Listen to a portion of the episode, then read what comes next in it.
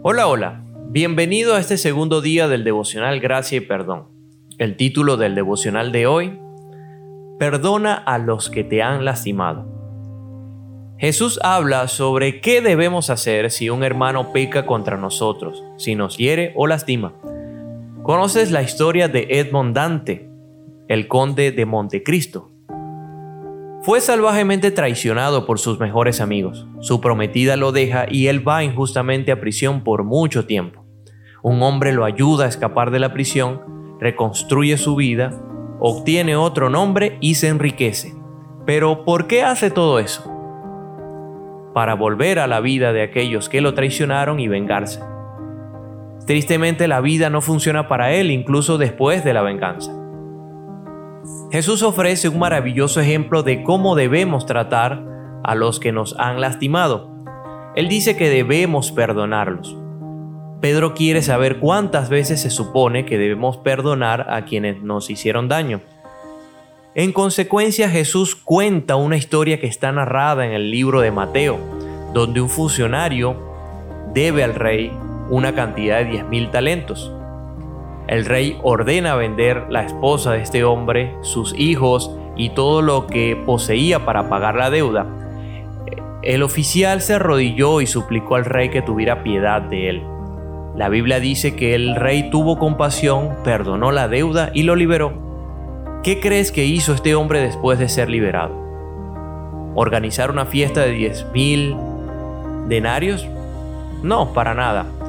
Él fue a buscar a su esclavo que le debía menos cantidad en comparación con lo que él debía al rey y lo agarró por el cuello exigiéndole que le pagara lo que le debía.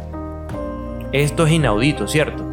¿Cómo decir? Es ridículo, nunca haría eso. Pero, ¿y si convertimos esta deuda en heridas y aplicamos al perdón? El perdón es un proceso basado en un evento. El evento es el rey que cancela tu deuda, una deuda que no podrías pagar esta es la razón por la cual Jesús dio el ejemplo de una deuda súper elevada, porque ni en 150 vidas podría este hombre pagar la deuda. En nuestro caso el evento es la cruz de Jesucristo.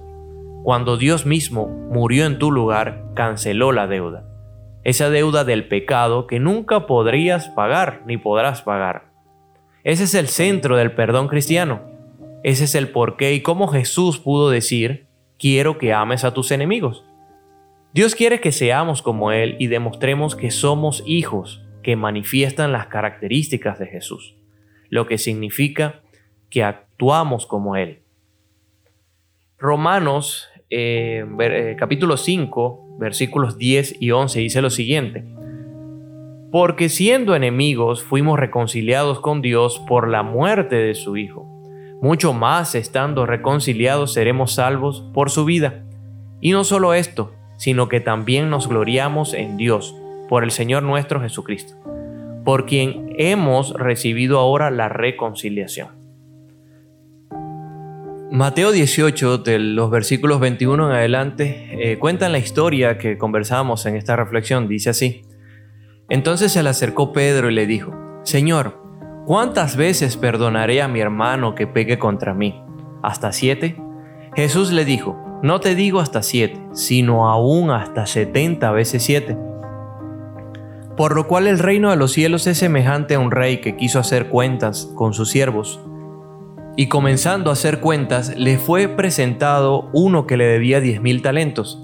A este, como no pudo pagar, ordenó su señor venderle y a su mujer e hijos y todo lo que tenía para que se le pagase la deuda. Entonces aquel siervo, postrado, le suplicaba diciendo, Señor, ten paciencia conmigo y yo te pagaré todo. El señor de aquel siervo, movido a misericordia, le soltó y le perdonó la deuda. Pero saliendo aquel siervo, halló a uno de sus consiervos, que le debía cien denarios. Y haciendo de él, le ahogaba diciendo, Págame lo que me debes. Entonces su consiervo postrándose a sus pies le rogaba diciendo, ten paciencia conmigo y yo te lo pagaré todo. Mas él no quiso, sino fue y le echó a la cárcel hasta que pagase la deuda. Viendo sus consiervos lo que pasaba, se entristecieron mucho y fueron y refirieron a su señor todo lo que había pasado. Entonces, llamándole su señor, le dijo, Siervo malvado, toda aquella deuda te perdoné, porque me rogaste. ¿No debías tú también tener misericordia de tu consiervo, como yo tuve misericordia de ti? Entonces su señor, enojado, le entregó a los verdugos, hasta que pagase todo lo que debía. Así también mi Padre Celestial hará con vosotros, si no perdonáis de todo corazón, cada uno a su hermano, sus ofensas. Gracias por escuchar la reflexión del día de hoy. El día de mañana tenemos el último devocional de la serie Gracia y Perdón. Espero que sea de mucha bendición para tu vida. Que Dios te bendiga.